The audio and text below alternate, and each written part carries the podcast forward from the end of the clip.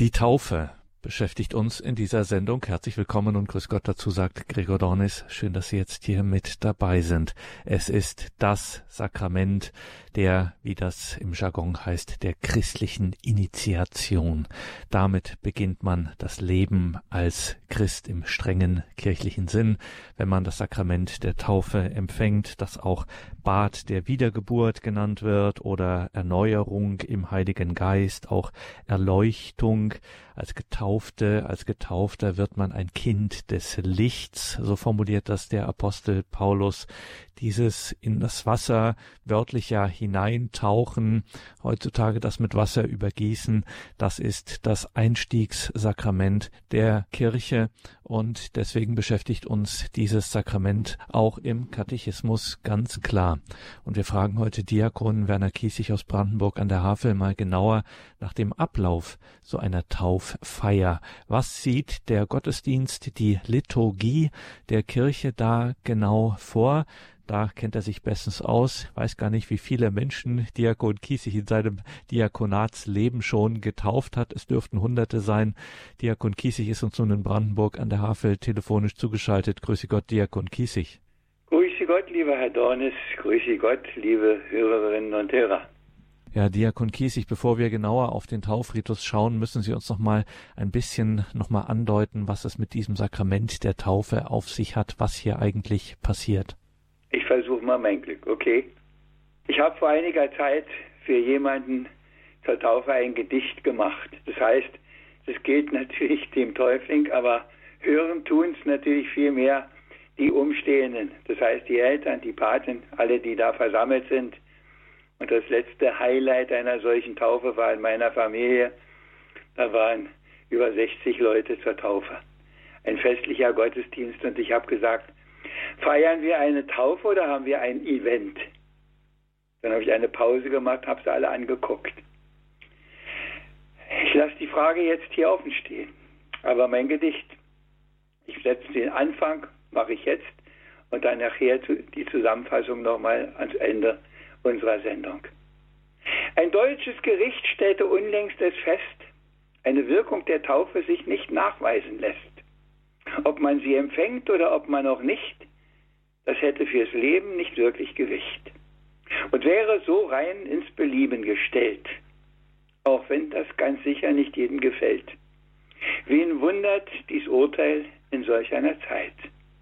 Doch bleibt auch die Frage, wissen wir denn Bescheid? Steht nicht auch bei uns Christen schon vieles in Frage?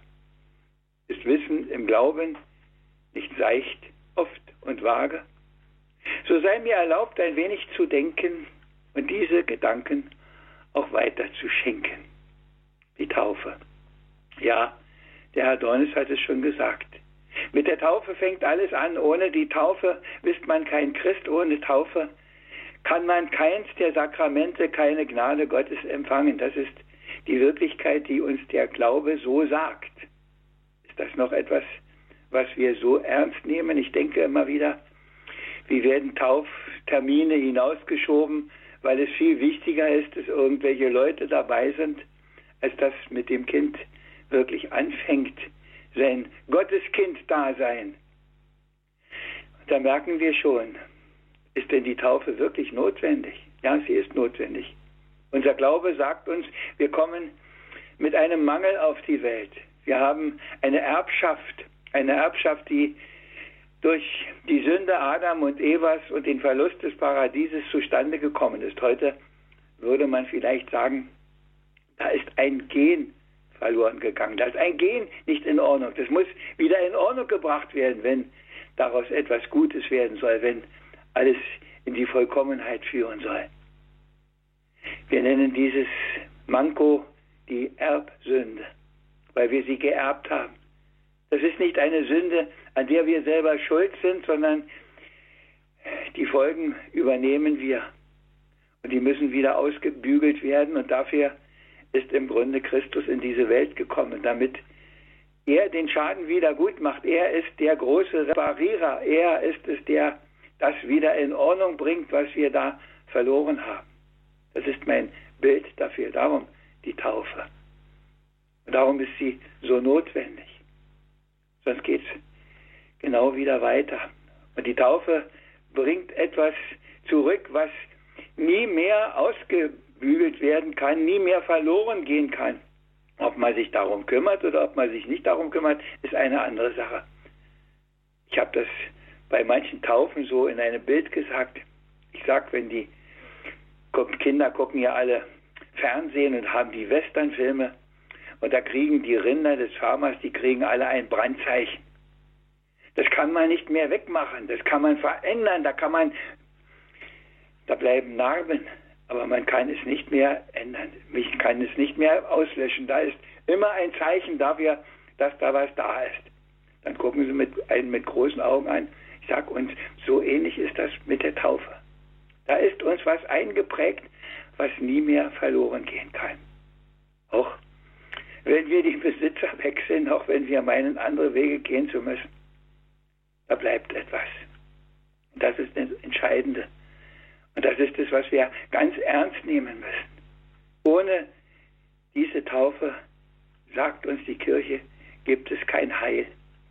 Es gibt zwei Sorten der Taufe. Ich sage das hier am Anfang. Das ist die wirklich wahrhaftige Taufe, über die wir heute auch vertieft reden wollen, mit allen äußeren Zeichen, die dazugehören, die man auch weglassen kann im Notfall. Und das ist die sogenannte Begierdetaufe oder die Bluttaufe. Das ist die Taufe, die man in einer Notsituation, wo nichts anderes mehr möglich ist, noch empfangen kann, wo man sagt, ja, ich möchte das, aber ich sehe, ich sehe mich vielleicht dem Tod gegenüber und habe keine Möglichkeit, dass da noch einer kommt, der mich tauft. Aber ich will es aus ganzem Herzen. Oder dass einer vielleicht in Not und Verfolgung, der nie ein Christ war und doch merkt in diesem Augenblick, wo es um sein Leben geht, dass es um was anderes geht, als um das bisschen Hiersein, der noch eine Gotteserfahrung macht, die er aber nicht mehr erfüllen kann in dieser Welt, weil dann niemand ist, der ihn taufen würde. Und das ist die Bluttaufe, die ein Märtyrer empfängt, die einer, der gequält, gefoltert wird, empfängt.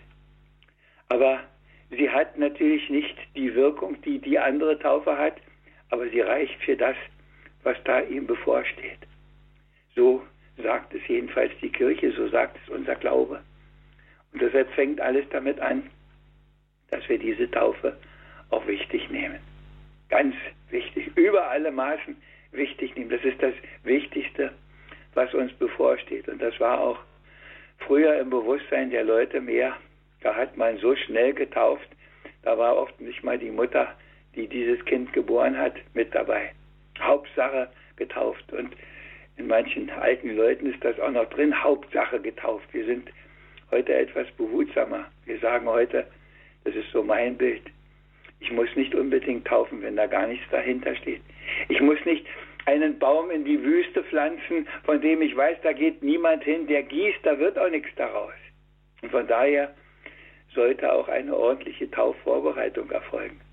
Ich weiß auch aus Erfahrung, dass man da alles Mögliche versprochen kriegt, wenn man einen Taufgottesdienst hat. Aber das trotzdem nicht immer das, was versprochen wird, eingehalten wird. Aber das ist ein anderes Thema. Wenden wir uns dieser Taufe zu. Das Gespräch mit den Eltern, damit fängt alles an. Was wollen Sie eigentlich? Was wollen Sie für Ihr Kind? Wollen Sie wirklich, dass die Gnade Gottes dieses Kind prägt und leitet und durch sein Leben begleitet oder wollen Sie eine schöne Familienfeier, damit man wieder zusammenkommt? Was wollen Sie? Und das ist natürlich im Vorgespräch geklärt, aber es beginnt natürlich der kirchliche Ritus beginnt auch nochmal damit, dass man am Eingang der Kirche, bevor man hineingeht, ob mit, mit Ministranten noch dazu oder nur der Täufer, also der Diakon oder der Priester, die sind die Ersten, die dafür zuständig sind, die sagen, welchen Namen haben Sie Ihrem Kind gegeben? Die Eltern sind die, die den Namen ausgesucht haben. Früher machten sich die Eltern das ganz leicht. Da wurde auf den Kalender geguckt, was dran ist. Wenn es ein Junge war, kriegt es den Namen des männlichen Heiligen, der auf dem Kalender stand. Das war nicht selten. Und wenn es ein Mädchen war, halt eine weibliche Form des Namens oder eine weibliche Heilige, die da an diesem Tag oder ganz in der Nähe war. Heute werden da, ich weiß nicht, wie viele Klimmzüge gemacht und welche außergewöhnlichen Namen man da alles findet. Ich kriege da manchmal nur das Grübeln. Aber es ist ein anderes Thema. Die zweite Frage ist, und was erbitten Sie von der Kirche für dieses Ihr Kind, dem Sie jetzt einen Namen gegeben haben? Und dann kommt die Antwort der Eltern, die Taufe oder die Eingliederung in die Kirche oder dass es ein Kind Gottes wird. Aber um das Wesentliche muss es gehen. Und dann sagt der Zelebrant, liebe Eltern, Sie haben Ihr Kind, für Ihr Kind die Taufe, die Gotteskindschaft erbeten. Damit erklären Sie sich bereit, es im Glauben zu erziehen. Er soll Gott und die Nächsten lieben, lernen, wie Christus es uns vorgelebt hat. Sind Sie sich dieser Aufgabe bewusst? Und dann muss nicht ein zögerliches, sondern ein festes Ja kommen. Und ich denke oft, wie viele Eltern haben dieses Ja gesprochen. Und ich weiß doch, wie wenig sie das oft ernst genommen haben. Die gleiche Frage geht an die Paten. Die Kirche erwartet, dass es einen Paten gibt, einen Bürgen, der dafür birgt, dass das, was in der Taufe grundgelegt wird, auch im Leben geschieht. Früher, als die Kindersterblichkeit noch höher war, hatte der Taufpate oft die Verantwortung und übernahm, wenn die Mutter gestorben war, in besonderer Weise auch eine ganz persönliche Sorge um das Kind. Das ist heute ein bisschen anders. Heute liegt der Schwerpunkt viel mehr, dass der Pate dieses Kind nicht nur mit Geschenken irgendwo beglückt zu besonderen Festtagen, sondern er, dass er es in sein Gebet hineinnimmt und in seinem Gebet mitträgt. Und es geht immer. Den Eltern gute Ratschläge geben und Hilfe, das wollen manche gar nicht, das ist schwierig. Aber ins Gebet nehmen. Und ich sage Ihnen das. Ich weiß nicht, für wen alles ich die Patenschaft habe, aber ich weiß, dass ich immer und immer wieder bete, Herr, für alle, bei denen ich das Patenamt übernommen habe. Du weißt es besser als ich. Du hast dir die alle ganz bestimmt gemerkt und ich empfehle sie dir immer. Ob Taufpate, ob Firmpate, ob Trauzeige, wo immer, wo ich beteiligt war. Ich empfehle sie dir. Das, denke ich, ist hauptsächlich heute das Patenamt. Das andere ist eine Zugabe, die gut ist, die köstlich ist, die freut, aber entscheidend ist dieses, denke ich, stellvertretend für dieses Kind, bei dem man die Patenschaft hat oder für diesen Erwachsenen, gibt ja mittlerweile auch Erwachsenentaufe viel mehr, als man manchmal denkt, diese Verantwortung gebetsmäßig mitzutragen. Dann kommt ein, ein Wort Gottes, ein Text aus der Heiligen Schrift, kann man sich aussuchen. Manche Eltern haben sich etwas gewünscht. Manchmal sucht der Täufer es aus, je nachdem. Und dann kommt auch, kommt auch eine Ansprache dazu, in der im Grunde das, was geschehen soll, in der Taufe noch einmal erklärt wird, vertieft wird oder eine besondere Ausdeutung des Textes, den man in der Lesung oder manchmal ist es auch ein Evangelium gehört hat, dass man das nochmal vertieft, dass davon wirklich etwas hängen bleibt in denen, die sich da versammelt haben. Und dann geht es weiter im Taufritus. Dann bezeichnet der Täufer die Eltern, die Paten, das Kind mit dem Zeichen des Kreuzes. Mit diesem Siegel unserer Erlösung, mit diesem Siegel unserer Rettung. Denn wir sagen das ja immer, die Worte kennen Sie, jedenfalls alle, die irgendwo kirchlich angebunden sind. Im Kreuz ist Heil, im Kreuz ist Leben, im Kreuz ist Hoffnung, im Kreuz ist alles, was wir brauchen, weil an diesem Kreuz der Gekreuzigte ist, der das gibt. Und so bezeichnet man dieses Kind mit dem Zeichen des Kreuzes. Das macht der Täufer, das machen die Eltern, das machen die Paten. Dann kommen noch Fürbitten, dann kommen die Bitten zu denen, zum Namenspatron, zu den Namenspatronen der Eltern, der Paten, lieber Verwandte, wen auch immer, dass wir die Heiligen anrufen um ihre Fürsprache, denn dieses Kind wird in der Taufe ja in die Gemeinschaft der Kirche aufgenommen. Und die Gemeinschaft der Kirche, da sind auch die Heiligen im Himmel. Und ich denke auch manchmal, wie oft haben die Menschen das schon vergessen, dass wir da Helfer haben. Südlichen Ländern ist das noch mehr verbreitet. Da feiert man noch mehr den Namenstag. Bei uns ist hier im Norden ist es mehr der Geburtstag. Aber die Namenspatrone, heilige Maria, heiliger Josef, heiliger Johannes der Täufer, heiliger Petrus, heiliger Paulus, wie immer die Namenspatrone, die wir benennen. Alle Heiligen Gottes bittet, bittet, dass dieses Kind, das die Taufe empfangen soll, Gottes Erbarmen erfährt, dass es hineingenommen ist in die Liebe Gottes und dass es die Liebe, diese Liebe niemals verliert. Dass diese Liebe in diesem Kind wirksam ist, in seinen Eltern, in seinen Paten, in seinen Verwandten, dass dieses Kind immer getragen ist von dieser Liebe der Gottes, Liebe, die in allen, möglichst in allen lebendig ist. Ein abschließendes Gebet folgt, dann kommt eine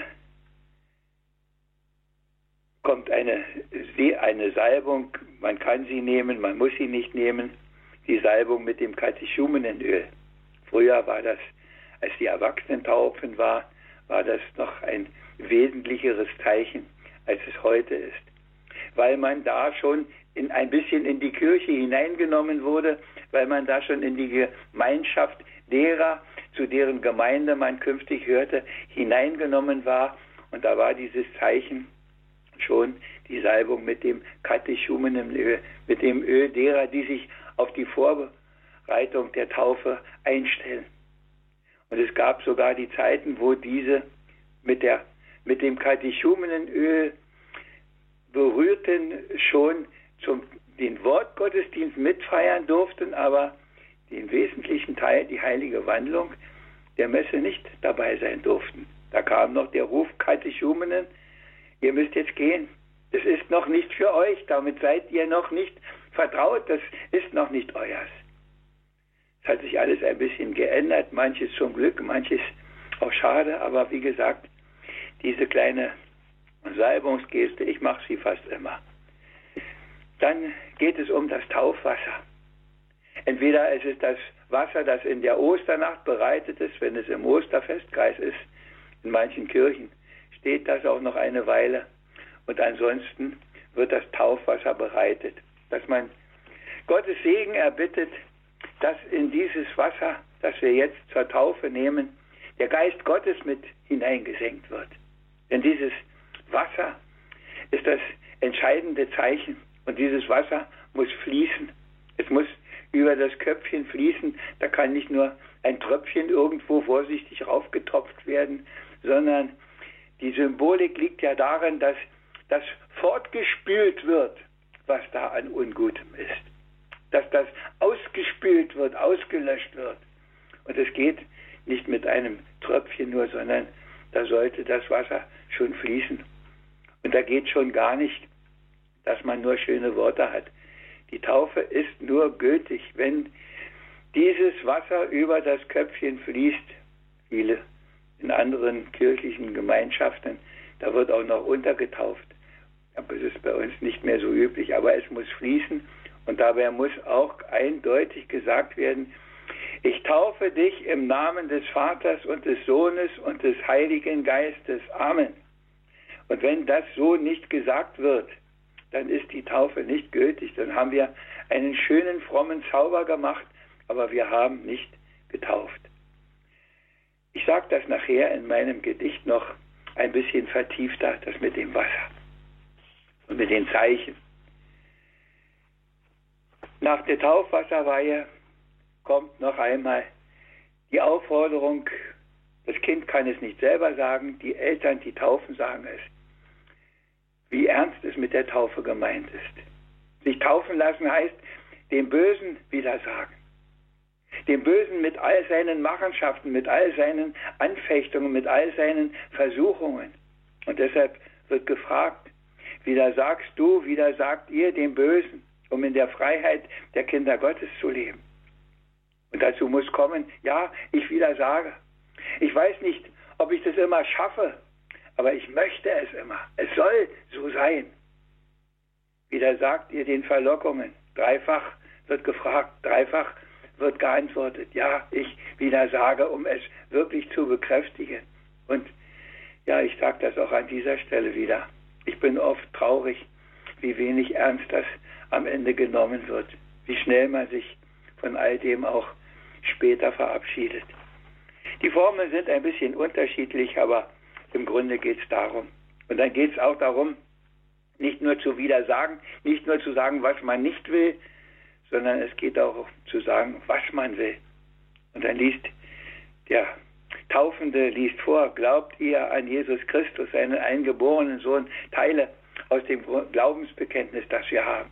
Und dann kommt zu dem dreimal, ich wieder sage, kommt dreimal, ja, ich glaube. Wir fügen in Klammern immer hinzu, Herr, hilf meinem Unglauben, hilf meinem schwachen Glauben, mach du mich immer wieder stark, dass dieser Glaube mich trägt. Und dann, wenn das gesprochen ist, dann bekennen alle noch einmal ihren Glauben. Ich glaube an Gott. Damit wird alles nochmal bestätigt. Jedenfalls ist das so, das muss nicht sein, aber es ist gut, es so zu machen. Und dann, nun kommt endlich der feierliche Akt. Sie haben sich eben zum Glauben der Kirche bekannt. In diesem Glauben empfängt Ihr Sohn, Ihre Tochter nun die Taufe. Ich taufe dich im Namen des Vaters und des Sohnes und des Heiligen Geistes. Und dann kommt die Salbung mit dem Krisam.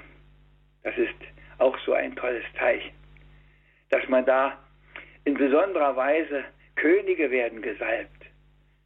Könige, Propheten, wir kennen das aus dem Alten Testament.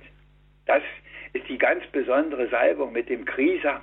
Und dieser Krisam wird einmal im Jahr in der Bischofsmesse am Gründonnerstag oder manchmal auch einen Tag oder zwei davor, weil es in der Diaspora nicht immer mit dem Gründonnerstag alles ein bisschen eng wird, wird dieses Salböl bereitet, wird es in ganz besonderer, spezieller Weise bereitet für diese Salbung. Der allmächtige Gott, der Vater unseres Herrn Jesus Christus, hat dich von Schuld Adams befreit und dir aus dem Wasser und dem Heiligen Geist neues Leben geschenkt. Du wirst nun mit dem heiligen Krisam gesalbt. Denn du bist Glied des Volkes Gottes, gehörst für immer Christus an, der gesalbt ist zum Priester, König und Propheten in Ewigkeit. Liebe Hörerinnen und Hörer, das ist unsere Berufung. Ach, wenn wir sie doch viel öfter in den Blick nehmen und ganz ernst meinten. Da läuft so vieles gewohnheitsmäßig und oberflächlich, was eigentlich eine tiefen Wirkung haben müsste. Es geht weiter. Empfange dieses weiße Kleid, das Zeichen der Reinheit, das Zeichen, dass wir neu geschaffen sind, das Zeichen, dass wir Christus jetzt angezogen haben. Ja, ich sage das immer, dieses weiße Kleid, man muss es über die Zeit retten. Früher war das noch etwas offensichtlicher. Bei den Mädchen geht das immer noch. Das weiße Kleid in der Taufe, dann haben die Mädchen es bei der Erstkommunion, dann hat es die Braut an, und früher war es auch das Totenhemd, dass es ein weißes Hemd war. Heute wird auch in anderer Kleidung beerdigt. Früher hieß es auch in diesem Rhythmus, trage dieses Kleid in Reinheit vor deinen höchsten Richter am Ende. Aber, liebe Hörerinnen und Hörer, wer könnte das? Wer könnte das? Wer schafft das? Wir wissen das bei der Erstkommunion. Das weiße Kleid schon möglichst schnell ausgezogen wird hinterher, damit es noch überlebt den Tag. Ja, aber wir haben, ich erinnere daran, das Bußsakrament, wo wir das Kleid immer wieder reingehen lassen können. Aber anscheinend haben heute alle ja nur noch weiße Kleider. Ich sage das ganz leise am Ende. Dann kommt die brennende Kerze. Vom Osterlicht nimmt man sie und die meisten Leute bringen die Taufkerze selber mit, aber die Gemeinde hat natürlich auch eine zur Not für andere. Empfange das Licht Christus. Das Licht, das dich hell macht, dass wir in der Osternacht in die Kirche hineintragen. Christus, der Licht, Dank sei Gott. Für mich ist das immer wieder ein Ereignis. Und jetzt kriegst du, du Kind, dass du hier getauft bist, kriegst du das Licht, damit es leuchtet in dein Herz hinein. Dann kriegen die Eltern gesagt und ihr seid verantwortet, verantwortlich dafür, dass dieses Licht nicht verlöscht. Tut alles dafür, dass dieses Licht erhalten bleibt. Ich weiß auch, dass man in der Praxis diese Taufkerze nicht ein Leben lang Tag und Nacht brennen lassen kann. Aber vielleicht erinnert ihr euch, dass ihr am Tauftag eures Kindes, am Namenstag eures Kindes, am Geburtstag eures Kindes immer wieder mal auch die Taufkerze hervorholt und dass sie nicht irgendwann, vielleicht erst bei der Hochzeit, verbogen oder völlig überaltert noch irgendwo hervorgeholt wird, sondern dass sie immer wieder in den Blick kommt. Hier ist Christus am Wirken, an diesem Kind, in diesem Menschen, egal wie groß er mittlerweile geworden ist, egal wie alt er geworden ist. Und man kann vielleicht sogar die Taufkerze irgendwann nochmal wieder ersetzen. Aber das ist ein anderes Thema. Also, die Kerze. Und dann kommt noch so ein kleiner, fast ein nebensächlicher Ritus und der mir doch immer wieder auch wichtig erscheint. Der Ephata-Ritus, den der Herr benutzt hat, um den Taubstummen wieder das Gehör zu geben und die Sprache. Der Herr lasse dich heranwachsen und wie er mit dem Ruf Ephata den Taubstummen die Ohren und den Mund geöffnet hat, öffne er auch euch, auch dir, jetzt dir, dem Taufkind in besonderer Weise Ohren und Mund, dass du sein Wort vernimmst und den Glauben bekennst zum Heil der Menschen und zum Lobe Gottes. Dann kommt noch das gemeinsame Gebet, ein Vater unser, das Gebet, das uns miteinander, alle, die wir da sind, verbindet, und zwar sogar über den Tod hinaus. Und dann kommt natürlich noch ein ganz besonderer Segen. Das geht gar nicht anders, denn an Gottes Segen ist nach wie vor alles gelegen. Und dann singen wir noch ein schönes Schlusslied. Und dann haben wir es geschafft und haben einen wunderschönen Taufgottesdienst gefeiert, entweder in der heiligen Messe, da wäre es natürlich ganz besonders gut, das da anzusiedeln, weil da der Ort ist, wo die Liebe Gottes am deutlichsten spürbar wird. Denn da, wo er sich hingibt, in dieser heiligen Feier, ist er uns am nächsten. Aber es geht natürlich auch außerhalb der heiligen Messe. Und die meisten machen es auch, ich sage ein bisschen leider, auch außerhalb der heiligen Messe. Aber darauf kommt es am Ende auch nicht an, sondern dass das geschieht, was wir jetzt gesagt haben. Damit habe ich den ganzen Rhythmus hoffentlich zu Ihrer Verdeutlichung etwas vertieft. Und am Abschluss, aber da wird jetzt erst der Herr Dornes noch etwas sagen, denke ich. Und wir machen als Abschluss dann eine etwas längere Zusammenfassung, die Ihnen hoffentlich auch noch gut bekommt. Okay.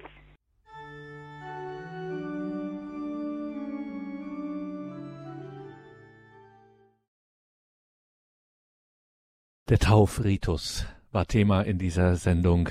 Eine Sendung mit Diakon Werner Kiesig aus Brandenburg an der Havel. Liebe Hörerinnen und Hörer, Sie haben es gehört, was für ein Geschenk wir hier empfangen im Sakrament der Taufe.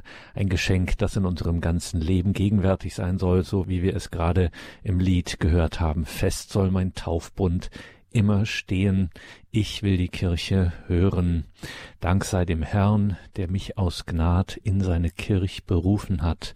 Liebe Hörerinnen und Hörer von dieser Sendung, sage ich auch heute wieder mit besonderem Nachdruck, wird es in Kürze auch die Podcast-Version geben. Das heißt, in unserer Mediathek können Sie die abrufen und Sie können das Ganze dann auch gerne, wie alle unsere Sendungen, auch gerne teilen und liken in Ihren sozialen Netzwerken. Sie wissen nicht, wen Sie da gerade in einer besonderen Lebenssituation erreichen und hier auch beschenken mit solchen Gedanken wie heute eben von Diakon Werner Kiesig aus Brandenburg an der Havel zum Ritus der Taufe und wie wir hier, ich sagte es, beschenkt werden.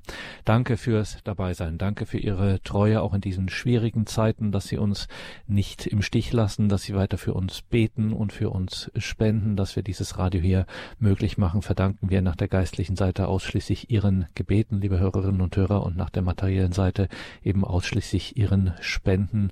Wir leben sonst von nichts anderem als eben von ihren Gebeten und Spenden, ihrem Opfer. Ein herzliches Vergelt's Gott Ihnen allen dafür. Mein Name ist Gregor Dornis. Hier folgt jetzt um 17.15 Uhr die Reihe zum Nachdenken. Bleiben Sie dran. Viel Freude hier im weiteren Programm. Danke, Diakon Kiesig, für diese grundlegenden und so wichtigen Gedanken, die uns auch gestärkt haben.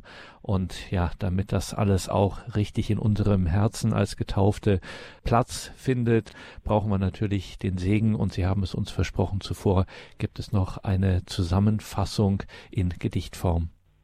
Ja, die Fortsetzung des Gedichtes, das ich am Eingang gesagt habe, dieses weiter zu schenken. Das Wasser bedeutet Reinigung und auch Leben. Wir würden umkommen, wird es Wasser nicht geben. Ohne Wasser zu sein bedeutet den Tod. Es ist unendlich viel wichtiger als Nahrung und Brot. Drum werden aus Wasser und Geist wir geboren. Und ohne dies tun wären wir wirklich verloren. Nicht, weil man das predigt und weil es geglaubt, der Christ, nein, weil es die wichtigste Wirklichkeit ist. So sagt es der Glaube, so steht es geschrieben. Und das ist die Wahrheit des Lebens, ihr Lieben. Wir werden gesalbt mit dem Krisam zum Heil. So wird uns die Würde des Königs zuteil, des Königs und Herrschers über alles, was ist, des göttlichen Sohnes, des Herrn Jesus Christ. Ihn ziehen wir an, gleich wie dieses Kleid.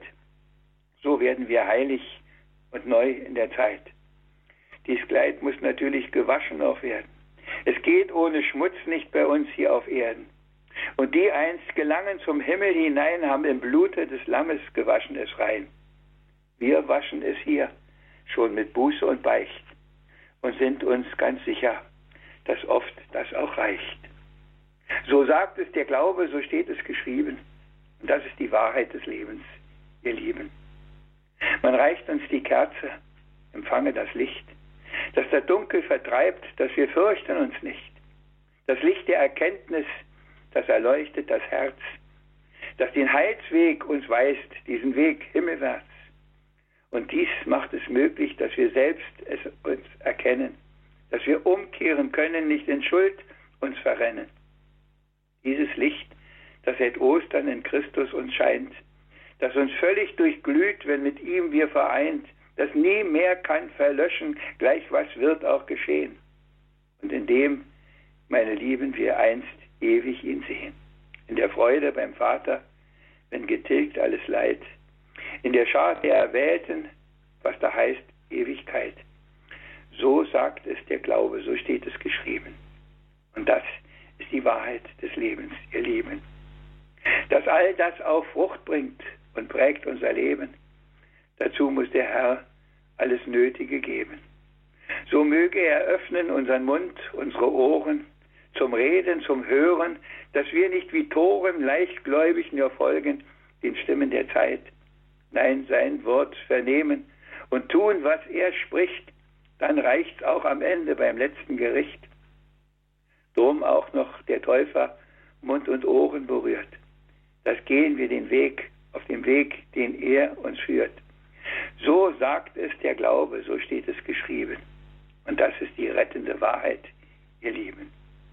Nun noch, Vater unser, wie anders könnte es sein?